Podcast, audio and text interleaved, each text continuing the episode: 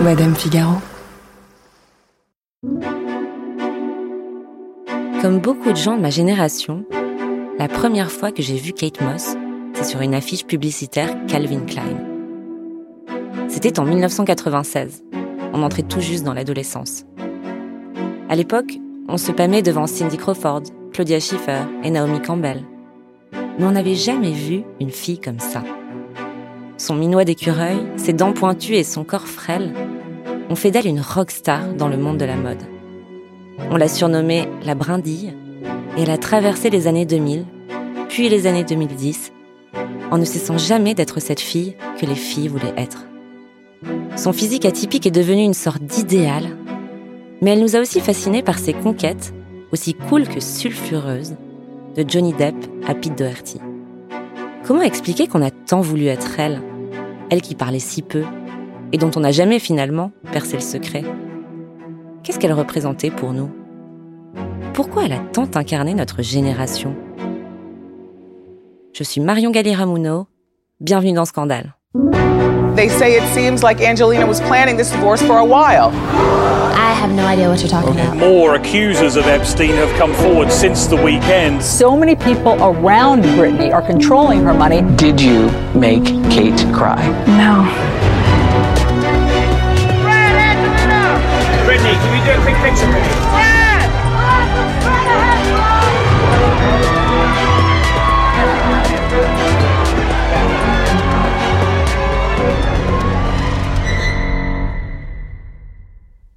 C'est une histoire fascinante qui commence comme beaucoup d'autres.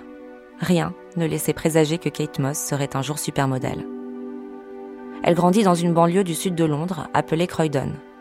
Encore aujourd'hui, son accent populaire trahit le milieu d'où elle vient. Sa mère est serveuse dans un bar et son père est organisateur de voyages. À 12 ans, elle fume déjà devant ses parents et boit beaucoup de cidre avec ses copines qui n'ont comme elle pas de couvre-feu. À l'école, il y a une seule matière où elle excelle, le sport. Alors elle aurait pu rester là-bas, continuer une scolarité plutôt médiocre, se marier à un gars de Croydon comme elle. Mais il y a ce jour de 1988, à l'aéroport JFK de New York. Elle a 14 ans, elle revient de deux semaines aux Bahamas en famille, et elle est là, dans la salle d'embarquement, quand elle croise le regard de Sarah Doukas, dénicheuse de mannequins pour l'agence Storm, scout, comme on surnomme ces chasseurs de modèles. Kate Moss raconte bien plus tard, lors d'une interview vidéo pour le magazine W, comment elle a été approchée ce jour-là. On m'a découvert à l'aéroport de JFK. Mon père travaillait pour Panam, on était en stand-by pendant genre trois jours et on dormait là-bas. Quand on est enfin monté à bord, j'étais dans le même avion que ma future agente. Son frère est venu me voir et m'a demandé si j'avais déjà pensé à devenir mannequin et à l'époque, j'ai 14 ans, donc bien entendu que je n'y ai pas pensé. Donc je lui dis non. Et il répond Ma sœur est agent, est-ce que ça te dit? Et j'ai dit OK. Je suis rentrée à la maison et je l'ai raconté à ma mère, mais elle ne m'a pas cru. Elle a dit Je pense pas que tu sois si photogénique que ça. De son côté, Sarah Doukas parle de sa rencontre avec Kate Moss comme d'une révélation. Immédiatement, j'ai su que j'avais découvert de l'or, a-t-elle dit plus tard. Alors Kate Moss signe chez Storm Models, elle met sa vie de banlieusarde entre parenthèses et enchaîne les castings avec toujours ce même look signature. Je portais un pantalon en cuir évasé et des bottes Catherine Amnett. Un pull angora marron qui faisait un peu penser à un orang-outan. C'était ça ma tenue fétiche. Elle débute par une série de photos shootées par la photographe française Bettina Reims. On la voit topless, cheveux lâchés avec des anglaises, le regard insolent. Mais personne ne se souvient de ces photos parce que le shoot le plus iconique, celui qui lance sa carrière, c'est celui réalisé avec la photographe britannique et ancienne mannequin Corinne Day. On est en 1990, Kate Moss a 16 ans. La séance photo a été commandée par le magazine The Face, la bible de la mode et du lifestyle à l'époque. Le shoot a lieu à Camber Sands, une plage sur la côte sud de l'Angleterre, un endroit a priori sans intérêt versus les mises en scène ultra glamour de l'époque. John Hartley, professeur en culture des médias à l'Université de Sydney, auteur d'un ouvrage intitulé Documenting Kate Moss, m'a raconté comment ça s'est passé ce jour-là. Ils l'ont emmenée sur une plage dans le sud de l'Angleterre et il me semble que Kate ne portait aucun vêtement de mode, ou en tout cas vraiment très peu. Elle portait un collier de marguerite qu'elle avait fait elle-même. Elle portait aussi un short d'école avec plusieurs hauts. Une des photos la montrait topless avec une sorte de coiffe indienne. À l'époque, Corinne Day est l'une des premières photographes à marquer une rupture claire avec le glamour too much des années 80. Elle est aussi l'une des pionnières de la photo grunge. Selon John Hartley, Corinne Day choisit Kate Moss car elle est d'apparence ordinaire, en rupture totale avec ce qu'on voyait auparavant. Elle est aussi inconnue du grand public, et cet anonymat intéresse particulièrement la photographe. Sur ces photos qui l'ont rendue célèbre, Kate Moss a vraiment l'air de s'amuser. Quand elle est face à l'appareil photo, elle a cet air très nonchalant et souriant. Pour Sylvia Ola, docteur en sociologie et auteur d'un essai sur la façon dont se voient les mannequins, Kate Moss n'est pas objet, mais sujet sur ce shoot. Et déjà, elle se différencie des autres mannequins. En soi, elle était mannequin. Mais quand on y prête vraiment attention, elle n'était pas du tout traitée comme une top modèle. Elle était autorisée à uh, faire beaucoup plus de choses que les autres mannequins. Elle avait le droit d'être un peu uh, folle. Elle était photographiée comme un sujet vivant. Elle était photographiée comme quelqu'un qui a des émotions et des aspérités. C'était une jeune rebelle. Et elle était capable de montrer qui elle était vraiment. De montrer cette sorte de personnalité récalcitrante qui collait parfaitement avec l'ambiance du début des années 90. À mon avis, si elle n'avait pas rencontré cette photographe, ça aurait été plus compliqué pour elle de devenir une icône. On la surnomme la brindille ou l'allumette. On la trouve trop maigre, trop plate et pire pour un mannequin, trop petite. Kate Moss fait 1m70. Elle est donc en dessous du mètre 72 réglementaire pour un mannequin de l'époque, règle à laquelle personne jusque-là n'avait dérogé. Interrogée à l'époque sur le physique atypique de Kate Moss, la journaliste mode Hilary Alexander répond du tac au tac. Je trouve ça intrigant, le nombre de designers qui ont utilisé Kate Moss elle mesure à peine 1m70, elle a une poitrine de planche à repasser, mais elle va bien avec cette nouvelle tendance, un peu flottante et aérienne. Sylvia Ola m'a expliqué comment Kate Moss a finalement intégré, sans peu d'efforts, ce milieu pourtant si codifié. Je pense que Kate Moss n'a pas eu besoin d'obéir aux standards de beauté conventionnels qui sont présents dans l'industrie de la mode. C'est un monde où être grande est très important, surtout si on veut faire des défilés par exemple. Et Kate Moss n'obéit pas à ces standards. Bien entendu, quand elle a commencé dans cette industrie, elle était jeune, mince, blanche, donc elle cochait quand même trois cases sur quatre. Mais la taille n'en faisait pas partie. Et ça ne lui a pas porté préjudice. En fait, ça l'a rendue même un peu plus que juste une mannequin. Jeune, Kate Moss ne se voit d'ailleurs pas mannequin, encore moins jolie. Elle doute d'ailleurs beaucoup de son physique. Depuis mes 14 ans, on m'a toujours fait enlever mes vêtements, même si je n'étais pas du tout à l'aise avec mon corps. Mais bon, j'ai dû m'habituer parce qu'il me demandait toujours, et il me demande encore, d'enlever mes vêtements. Je ne comprenais pas, vraiment je ne comprends toujours pas. Mais bon, vous savez. En fait, Kate Moss naît dans le monde de la mode au moment où le grunge naît dans celui de la musique.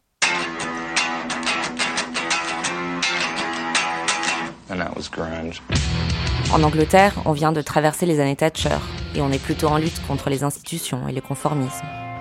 On écoute Nirvana ou les Cure.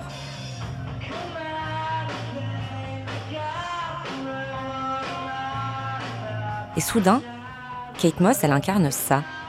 Ce je m'en foutisme, ce réalisme en quelque sorte. Et les photographes de cette période-là, avides de raconter le monde librement et sans artifice, voit en elle une icône imparfaite, et donc parfaite. Pour John Hartley, Kate Moss fait donc pleinement partie d'un tournant artistique.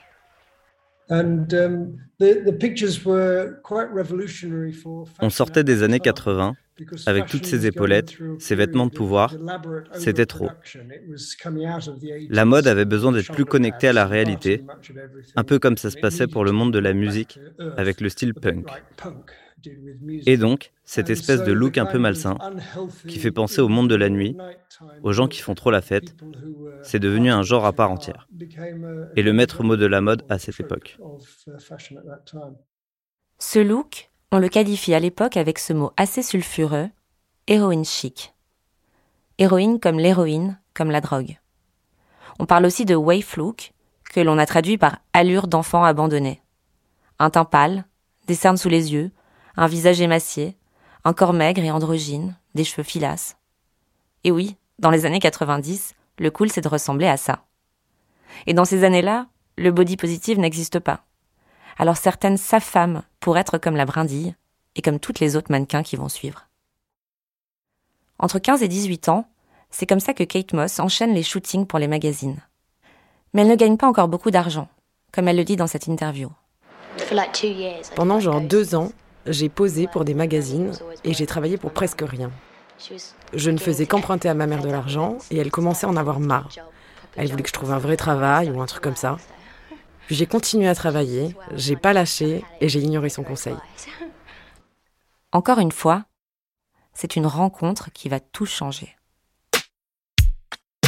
À 18 ans, elle débarque aux États-Unis, fait la connaissance de Fabien Baron, directeur de la création chez Harper's Bazaar, qui lui présente à son tour Calvin Klein. À l'époque, le créateur cherche quelqu'un qui ressemble à Vanessa Paradis. Et évidemment, Kate Moss retient son attention il l'a choisi pour incarner son parfum Obsession en 1992. La campagne est shootée par le photographe italien Mario Sorrenti, qui est son petit ami à l'époque. Et on a tous vu ces photos en noir et blanc, où Kate Moss pose nue de profil, cheveux mouillés, regard mi-endormi, mi-effronté, rivé vers l'objectif, ou encore allongée entièrement nue sur un vieux canapé. Et puis il y a cette campagne qu'on a aussi tous vue, toujours pour Calvin Klein, mais cette fois pour les sous-vêtements. Elle en est légérie avec l'acteur qui monte à l'époque, Mark Wahlberg. Elle a 18 ans, il en a 21. Sur une série de photos, lui pose en boxeur avec un jean baggy par-dessus, et elle porte tour à tour une culotte blanche ou une noire avec un débardeur ou pas. Il y a aussi la vidéo dans laquelle ils sont dénudés et on la voit tourner autour de Mark Wahlberg qui tient son Calvin et parle comme un rappeur. Shouts goes out to my man Calvin Klein, good looking out for the drawers. Not saying I would do another Fruit of the Loom commercial or nothing like that, cause they don't make the Quand je revois cette pub aujourd'hui, je me dis que c'était clairement le monde d'avant. Mark Wahlberg qui parle de Kate Moss comme la chose qui peut se glisser entre son boxeur et son pénis en gros. Le bad boy et la femme objet, c'était de l'or pour les publicitaires. Et Calvin Klein comprend très vite que Kate Moss représente un fantasme masculin à ce moment-là. Il le dit lui-même. C'était comme regarder une incroyable beauté primitive. Elle a cet air de femme-enfant. Ça stimule l'imagination des hommes. Je me rappelle aussi que cette pub avait eu un impact assez fou sur les ados qu'on était. On voulait tous ces sous-vêtements. On voulait tous avoir cet élastique siglé CK sur une culotte ou un boxer qui dépassait d'un jean taille basse. C'était le passeport du cool à ce moment-là. Et aussi les prémices de la tendance no gender, qui arrivera beaucoup plus tard. Après Calvin Klein, Kate Moss est partout. Sur les bus, dans les magazines, sur les podiums. Elle pose pour le parfum Opium du Saint-Laurent, défile en baby doll pour Chanel, en princesse russe pour Galliano, en groupie grunge pour Marc Jacobs. Avec chaque fois une nouvelle histoire, un nouveau visage. C'est d'ailleurs ce que tous les professionnels disent d'elle, c'est le parfait caméléon. John Hartley les rejoint. Kate Moss est connue pour ça. Elle peut être tout ce que le photographe veut faire d'elle. Elle est très professionnelle et met énormément d'énergie pour incarner ce que le photographe lui demande. Elle peut être cette sorte d'enfant abandonné, mais aussi très glamour. Elle peut tout faire. Dans ce tourbillon de fame, on est en 1994 et elle fait la rencontre de Johnny Depp à la terrasse du Café Tabac à New York, l'endroit à la mode dans le East Village. Elle a 20 ans, il en a 10 de plus, il est déjà l'acteur connu de 21 Jump Street ou Arizona Dream. La sauce prend tout de suite entre eux.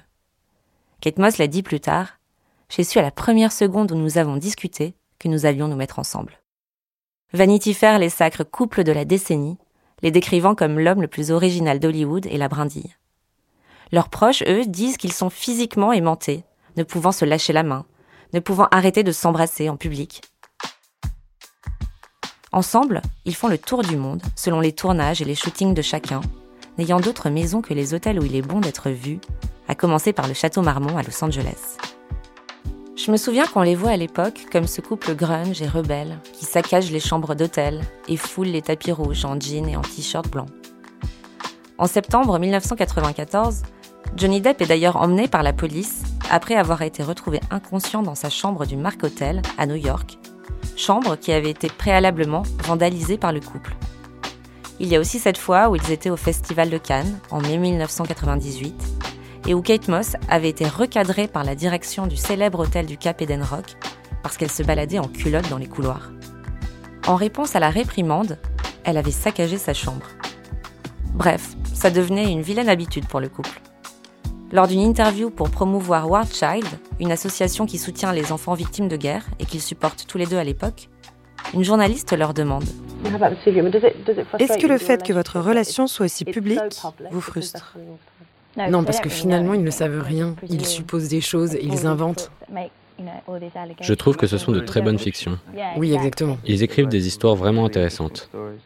Est-ce que c'est plus difficile de faire perdurer une relation quand elle est publique? Non. Johnny Non, non, non. Une interview rare pour Kate Moss, de nature très discrète, comme me le rappelle John Hartley. Vous savez, elle n'était pas le genre de personne qui veut parler d'elle. Elle donnait très peu d'interviews. Il y a ce fameux dicton anglais, ne jamais se plaindre, ne jamais s'expliquer. Et je pense que c'est un peu une sorte de devise pour elle. Évidemment, cette inaccessibilité la rend encore plus fascinante. Professionnellement, Kate Moss est au sommet. À 21 ans, elle est sacrée personnalité mode de l'année au prestigieux British Fashion Awards. Kate Moss. Son discours de remerciement dure seulement 7 secondes. Merci. Merci. J'aimerais juste remercier toutes les personnes avec qui j'ai pu travailler toutes ces années. Et c'est un honneur de recevoir ce prix. Merci. Ce discours, très court donc, mais aussi très humble, de simples remerciements, reflèterait assez bien qui est Kate Moss. Dans une vidéo réalisée par Vogue, ses proches se sont amusés à la décrire en quelques mots. Elle a cette énergie vraiment très irrésistible dans sa façon d'aborder les choses. Et puis, quand elle met des vêtements, c'est unique. Il se passe quelque chose. C'est comme s'il prenait vie. Kate a toujours eu son propre style. Elle ne l'a pas pris de quelque part. Il est personnel. Peut-être qu'elle n'a même pas conscience de l'énergie et de l'émotion qui se dégagent d'elle quand elle est prise en photo. Et c'est ce qui rend tout ça puissant. Son style au milieu des années 90 Un jean slim, un t-shirt blanc, un blazer et des escarpins à bout pointu, des loups boutins bien nommés So Kate, qu'elle adore. En 1997, pourtant, les choses se compliquent pour Kate Moss. Non seulement elle rompt avec Johnny Depp, avec qui elle est restée trois ans, mais elle est tellement épuisée par son rythme effréné qu'elle entre en 1998 à la Priory Clinic de Londres, une clinique psychiatrique privée, pour se reposer, selon le tabloïd anglais The Mirror à qui elle aurait dit J'ai trop travaillé et trop fait la fête. J'ai décidé de prendre du recul pour pouvoir évaluer ma vie et mon avenir. Elle a 23 ans. Dans le milieu, tout le monde sait que, comme beaucoup de gens de la mode, Kate Moss sort trop, fume trop et boit trop. Plus tard, elle admet même qu'elle a passé la plupart de son temps dans les années 90, ivre en fait. Il y a quelques années, dans une vidéo produite par British Vogue dans laquelle les proches de Kate Moss lui posent des questions, Christy Turlington lui demande d'expliquer son surnom, Little Wagon. Kate Moss lui répond je crois qu'en irlandais, wagon, c'est ivre. Donc en fait, on était tous ivres. Pendant cette période, on faisait tous des défilés, on buvait beaucoup de champagne et on s'appelait wagon. Le psychiatre Jean-Victor Blanc auteur de l'ouvrage Pop MC, se souvient du regard qu'on avait posé sur elle au moment de ces quelques semaines en clinique on voit bien le regard euh, quand même très euh, violent et assez ambivalent qu'on va porter sur la question de l'addiction, où, globalement on lui a reproché de se faire soigner euh, en révélant ça comme si c'était un fait divertissant ou, ou, quelque chose d'amusant ou de compromettant. Pourtant, son image n'en est pas affectée. Elle est toujours une icône pour nous à l'époque, et c'est normal pour Jean-Victor Blanc.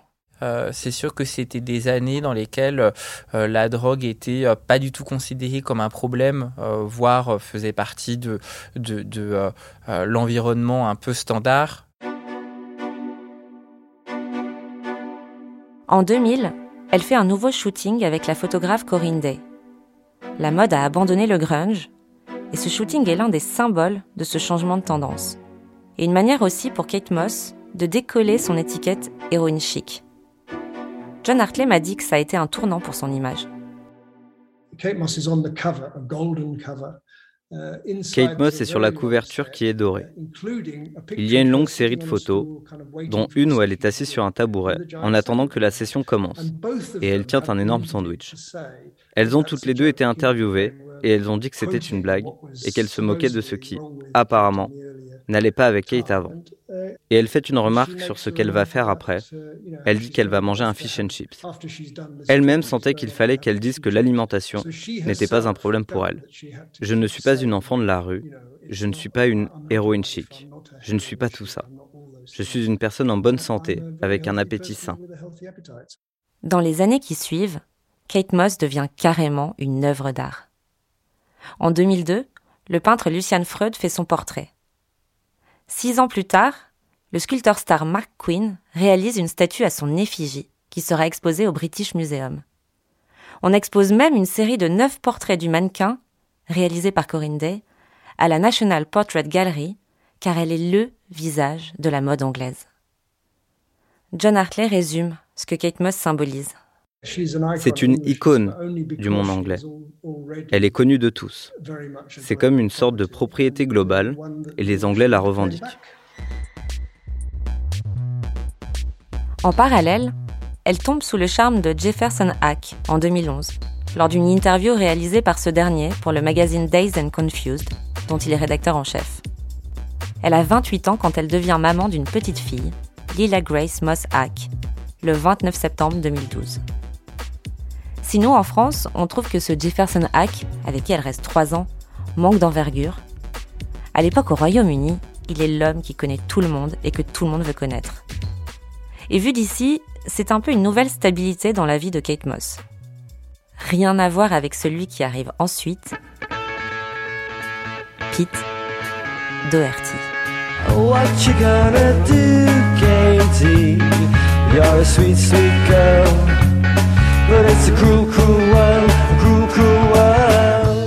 Elle croise son regard lors d'une fête pour son 31e anniversaire à Londres. Pete Doherty, c'est le leader de The Libertines, un groupe au firmament de sa gloire à l'époque où on ne jure que par le néo-punk rock et des groupes comme The Strokes ou The White Stripes. Il a un charisme flamboyant, mais il est aussi notoirement toxicomane. Il vient d'ailleurs de se faire éjecter de son groupe. Et elle, elle est tout de suite attirée par ce type de 5 ans de moins qu'elle, dont elle sait très bien qu'il ne peut lui faire prendre que des risques pour sa carrière. Entre 2005 et 2007, ils forment sans doute le couple le plus rock and roll de la planète. Lui, le poète ténébreux et incompris, elle, la beauté fatale qui devient sa muse. Les tabloïds font vite une fixation sur eux et chroniquent avidement leurs sorties en tout genre, titrant dès qu'ils le peuvent sur l'amour et la débauche. Ici titubant, le regard vide, à la sortie des nightclubs les plus cools de Londres. Ou là, une bière à la main dans leur cabriolet. Ou encore au célèbre festival de Glastonbury, bottes enfoncées dans la boue, mini short en jean et barbour pour elle, lui toujours son célèbre chapeau en feutre sur la tête.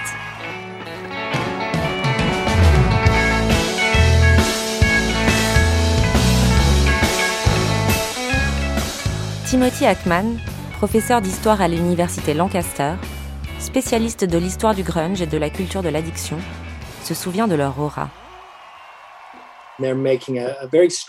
Ils prennent une posture vraiment forte. Ils deviennent un couple tragique public que les médias adorent observer. Ils adorent regarder des jeunes ruiner leur vie. Ils sont beaux, ils sont talentueux, et regardez comment ils gâchent tout ça. Le 25 septembre 2005, le quotidien britannique The Daily Mirror paraît au petit matin avec ce titre en grosses lettres bâton Cocaine Kate. Sur la cover, on voit une photo très floue sur laquelle on reconnaît néanmoins très bien Kate Moss, assise sur un canapé en cuir noir, dans une mini-robe noire, préparée une ligne de coke. On voit également une photo plus petite, sur laquelle on la voit sniffer un rail. En l'espace des 40 minutes que dure la vidéo de surveillance, on la voit enchaîner les shots de vodka et prendre 5 lignes de cocaïne. La presse anglaise est aux abois. La nuit suivant la publication de l'article, le photographe de mode David Lipman se rend à son hôtel, la serre dans ses bras et lui dit Kate, ça va être une tempête. Tu vas devoir être forte et la traverser. Ça ne va pas s'apaiser. Cela dit, pour John Hartley, se droguer dans ce monde ne représente absolument rien de nouveau. Le scandale pour Kate Moss, c'est d'avoir été prise sur le fait. On voit que les gens sont choqués de voir Kate Moss qui prend de la cocaïne. Mais bon, c'est marrant, non? Je veux dire, personne dans la mode ne fait ça. Quelle surprise, quelle découverte. Mais évidemment, le gros problème, c'est qu'elle a été prise en flagrant délit. Elle a été prise en photo et elle s'en fichait très probablement. Juste après le Cocaine Gate, la plupart des maisons de couture ou de parfums stoppent leur contrat avec Kate Moss.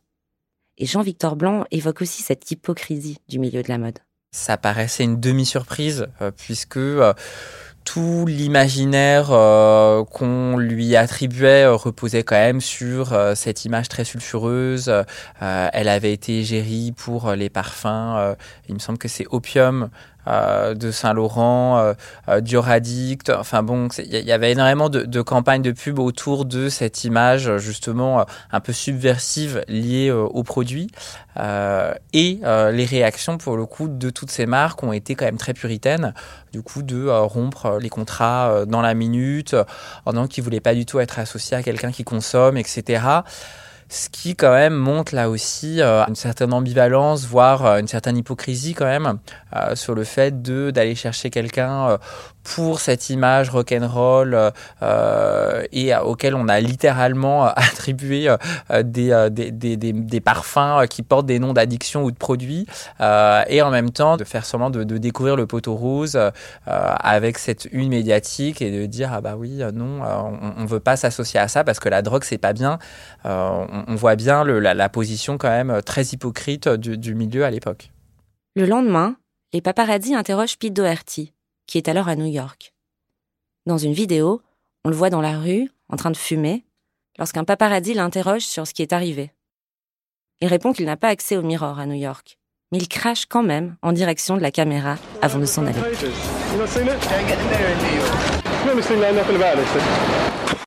Évidemment, pour Kate Moss, les effets de cette une sont immenses. Les Anglais se demandent si elle est un bon exemple pour les jeunes filles de 16-17 ans. Puis s'ensuit un vrai débat à l'échelle de la société britannique sur la drogue. Les journaux demandent à tout le monde de s'exprimer, les politiques, les journalistes. Euh, bah, le regard il est plus du tout euh, cool euh, et au contraire on leur tombe dessus et ça a été vrai pour Naomi Campbell ça a été vrai pour Kate Moss pour Donatella Versace puis finalement quasiment l'ensemble de, personnes qui ont eu des problèmes de, santé mentale à cette époque là où on voit que c'est plus du tout cool au contraire ça fait peur elle perd près de 4 millions de dollars quand H&M, Burberry et Chanel l'abandonnent ou ne renouvellent pas leur contrat. Alors aujourd'hui, les marques rompent leur contrat pour un oui ou pour un non. Mais à l'époque, j'ai l'impression que c'est un peu nouveau. Jean-Victor Blanc m'a aussi dit que le scandale a également été amplifié par le fait qu'on parlait d'une femme. Ça va être très emblématique du regard qu'on va porter sur une femme qui consomme. Où l'homme qui consomme, ça va être euh, le génie, ça va être euh, l'homme qui travaille beaucoup, qui du coup a besoin de son petit remontant, que ce soit l'alcool ou la cocaïne ou autre chose. Euh, la femme qui consomme, ça va vite être la femme de petite vertu, ça va être la femme de mœurs un peu douteuse, ça va être vite la débauche. et, et là-dessus, on voit bien qu'il y, y, y, a très longtemps eu, il y a encore un double standard sur le regard qu'on va porter en fonction du genre de la personne, d'une personne qui consomme. Euh, indépendamment euh, du produit, euh, qu'il soit stupéfiant ou non. D'un autre côté, de nombreuses personnalités la soutiennent. Naomi Campbell, Robbie Williams, Sharon Stone. En octobre 2005, soit quelques jours après le scandale, le designer Alexander McQueen apparaît lors de son défilé à la Fashion Week de Paris avec un t-shirt sur lequel est inscrit We Love You Kate.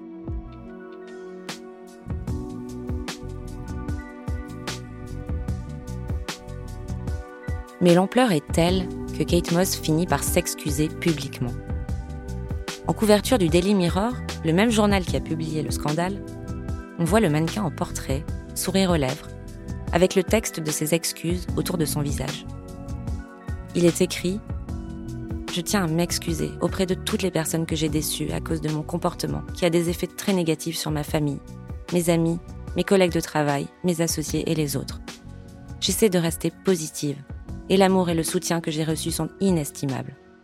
La, prise de parole qu'elle a eue suite à sa consommation, alors euh, à la fois c'est probablement fidèle euh, à son style, euh, bon une, une qui, qui était connue pour avoir la, devise Never explain, never complain, ce, mot assez laconique finalement, je trouve il est, il est assez il est assez fidèle et même on a l'impression que c'est quasiment ironique que derrière ça sous-entend un peu en fait tout le monde le savait euh, enfin ne faites pas semblant euh, c'est pas la révélation du siècle. Bien sûr ça aurait été étonnant que euh, elle cite voilà qu'elle fasse quelque chose de très moralisateur la drogue c'est pas bien du tout je je le referai plus du tout c'était pas vraiment moi c'était juste une fois etc en réalité les temps ont changé. Et le grunge même chez Kate Moss ça passe plus. La drogue c'est plus cool. On en meurt et tout à coup, le discours qu'avait tenu Bill Clinton en 1997, dont tout le monde s'était un peu foutu à l'époque, eh bien, il paraît beaucoup moins moralisateur à ce moment-là, plus de dix ans plus tard. Ce discours, c'est celui-ci. Récemment, nous avons vu des rapports sur le sujet. Et les designers du monde de la mode admettent enfin, et je les salue pour cela, que les images qu'ils ont diffusées ces dernières années ont rendu l'addiction à la drogue glamour, sexy et cool. Vous n'avez pas besoin de romantiser l'addiction pour vendre des vêtements. La glorification de l'héroïne n'est pas créative, elle n'est pas belle, elle est destructrice. Jean-Victor Blanc m'a expliqué pourquoi la tendance s'est clairement calmée dans les années 2000. Ce qui est certain, euh, c'est que tout ça et toute cette ambiance et, ce, marketing du cool autour de la drogue, euh, il a euh, un peu pris fin, entre guillemets, dans les années 2000-2010, notamment avec la crise des opioïdes aux États-Unis. C'était plus possible de, minimiser, puisque il y a eu, alors dans la pop culture, un nombre incalculable de Mac Miller, Brittany Murphy, Prince, Michael Jackson, Philip Seymour. Enfin bon, il y, y, a eu vraiment énormément de décès, mais qui sont le reflet de, décès dans la population générale euh, et que cette épidémie de décès, pour le coup, euh, a été trop, beaucoup trop massive pour que euh, les pouvoirs politiques fassent l'autruche. À la suite du scandale cocaïne, Kate Moss part en cure de désintox en Arizona, dans la célèbre Meadows Clinic, où Tiger Woods, Harvey Weinstein ont aussi été, eux, pour des problèmes d'addiction sexuelle. Elle a 31 ans. Mais comme beaucoup l'avaient prévu, le business de la mode prépare déjà l'après. En gros, nombreux sont ceux qui parient que si Kate Moss revient, elle va revenir en force et ça va faire très mal. La première marque à reparier sur elle, c'est Rimmel, qui shoot Kate Moss dans une campagne qu'ils intitulent Recover. En novembre 2005, seulement deux mois après le scandale, la sacro-sainte édition américaine de Vanity Fair en fait sa cover. On la voit posée contre un mur, une petite robe noire dont les fines bretelles pendent le long de ses bras, le regard droit vers l'objectif. Le titre, c'est Can She Come Back? Et en soi, ça annonce déjà un retour. Au fur et à mesure, les contrats reviennent. Nikon, Calvin Klein, Bulgari, Stella McCartney. Topshop lui demande même de créer une collection. Il y a aussi cette campagne de pub très second degré pour Virgin Mobile. Hello? Kate, it's Kyle. Is this a good time? Yeah, I'm just making some tea. On voit Kate Moss chez elle, en tenue d'intérieur, tout en blanc, un thé à la main, très loin de l'image qu'on a d'elle, et son agent l'appelle tout excité. Il lui annonce qu'il a un contrat incroyable à lui proposer, le genre de contrat qui va relancer sa carrière, qui est en fait un contrat de téléphonie mobile.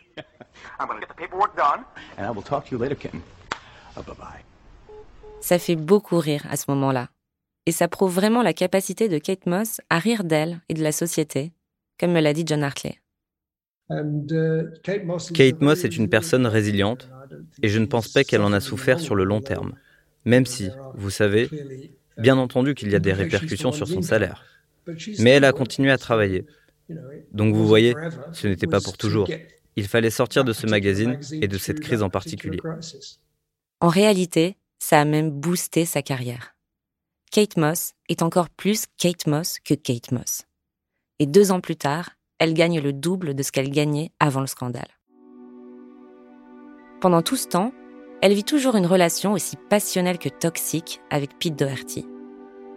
Après deux ans de montagne russe, elle finit par le quitter en 2007, dévastée, dit-on, par les rumeurs d'infidélité du rocker. Lui, à ce moment-là, sort de deux cures de désintox, il paraît prendre un certain plaisir à dévoiler au Mirror les détails de leur rupture apocalyptique. Il raconte que Kate Moss lui a cassé une guitare sur la tête pendant qu'il dormait. Ou encore qu'elle a été d'une cruauté sans nom en brûlant Pandy, la peluche panda dont il était inséparable depuis l'enfance. Quelques mois plus tard seulement, elle rencontre Jamie Ince, le chanteur du groupe The Kills, en backstage d'un de ses concerts beaucoup disent que c'est le grand amour dans la vie de Kate Moss. Ensemble, ils forment le couple perfecto en cuir et jean slim. Et d'ailleurs, à l'époque, tout le monde s'habille comme eux. Preuve qu'il a une importance toute particulière dans sa vie amoureuse, il est le seul homme auquel elle a dit oui le 1er juillet 2011 dans la campagne anglaise. Leur mariage est pensé sur trois jours comme un festival de musique. Kate Moss arrive à l'église de South dans une robe bohème et romantique, imaginée par John Galliano. Jamie Ince, lui, porte un costume croisé bleu ciel, signé Saint-Laurent. Un an plus tard, elle est reçue par Elisabeth II à Buckingham Palace. Et pour elle, c'est le Graal. Quand un de ses amis lui demande quel est le plus beau moment de sa vie, elle répond d'ailleurs Quand la reine d'Angleterre m'invite à Buckingham Palace, c'est là que je me dis Waouh, j'ai enfin réussi. Son mariage avec Jamie Ince se termine en 2015. Et parce qu'en retraçant sa vie, on réalise qu'elle n'est jamais restée vraiment seule, elle retombe très vite dans les bras d'un autre homme quelques mois plus tard. Il s'appelle Nikolai von Bismarck, il est comte, il est jeune, 13 ans de moins qu'elle, et s'il n'est personne pour le grand public, il est bien connu du petit milieu de la fête. Côté mannequinat, le feu Kate Moss commence à s'éteindre. Elle défile moins, pose moins, et parle moins, tout simplement, à une génération qui n'a pas grandi avec elle. En 2016, elle crée son agence de mannequins, The Kate Moss Agency, avec comme priorité de prendre soin de ses talents et surtout de ne pas les recruter trop jeunes. Kate Moss se concentre aussi sur sa fille, Lila Grace, qui rentre alors dans l'adolescence et qui souhaite déjà faire une carrière de mannequin. Depuis elle a aujourd'hui 19 ans, Lila Grace a défilé pour Miu Miu, Richard Quinn, et a même coché la case égérie pour la collection de maquillage de Marc Jacobs. Dans une courte vidéo, Kate Moss confiait La meilleure chose des années 2000, c'est ma relation avec Lila et le fait d'avoir une jeune fille adolescente. Ma fille Lila m'inspire et me pousse à devenir une meilleure version de moi-même. Une meilleure version d'elle-même qu'elle livre dans les magazines lifestyle, dans lesquelles elle dit qu'elle dort désormais 8 heures par nuit, qu'elle boit de l'eau avec du citron le matin, qu'elle ne pourrait pas survivre sans yoga, qu'elle essaie d'arrêter de fumer. Mais en réalité, Kate Moss n'a pas réussi à intégrer les codes de ce nouveau monde, très 2020. centré sur un corps sain un esprit sain. Parce que déjà, ce nouveau monde prône le body positive, c'est-à-dire le contraire de ce que Kate Moss symbolisait dans les années 90. Et euh, L'autre élément étant l'apparition de euh, nouvelles euh, formes de corps euh, et notamment une esthétique portée par Jennifer Lopez, Kim Kardashian, Beyoncé, de finalement silhouettes plus physiologiques, en tout cas voluptueuses, avec aussi des personnes qui ne se résumaient pas à un corps, pas une silhouette, mais avaient accès à la parole. Et la marque de fabrique de Kate Moss c'est aussi son silence assourdissant.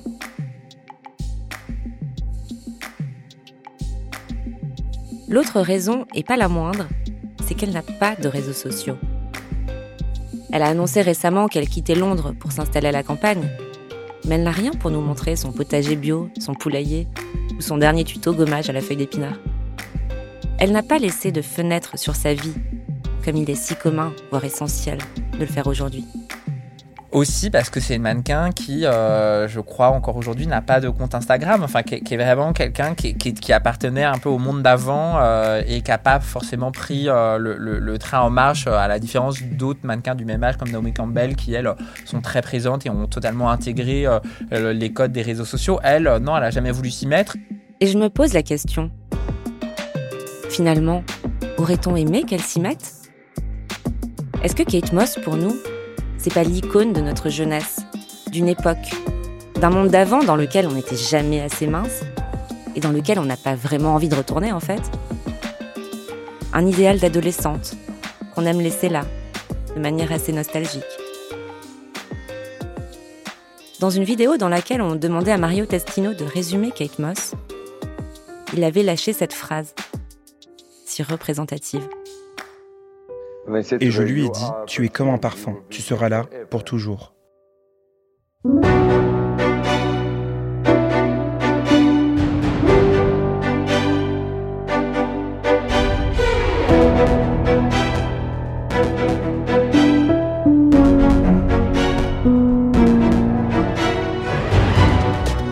Je suis Marion Gallieramuno et vous venez d'écouter le cinquième épisode de Scandale, un podcast de Madame Figaro. Adèle Jacquet a participé à l'écriture et à la production de cet épisode. Thomas Rosès en a fait la réalisation et le mix sur une musique composée par Jean Thévenin. Lucille Rousseau-Garcia est la productrice de Scandale et Océane Sunny en est la responsable éditoriale. Si cet épisode vous a plu, vous pouvez nous laisser des étoiles et des commentaires. Et surtout, abonnez-vous à Scandale. Ça vous permet d'être sûr de ne pas rater les prochains épisodes. D'ailleurs, dans deux semaines, on se retrouve pour parler de Ben Affleck, sa vie, son œuvre et sa rédemption.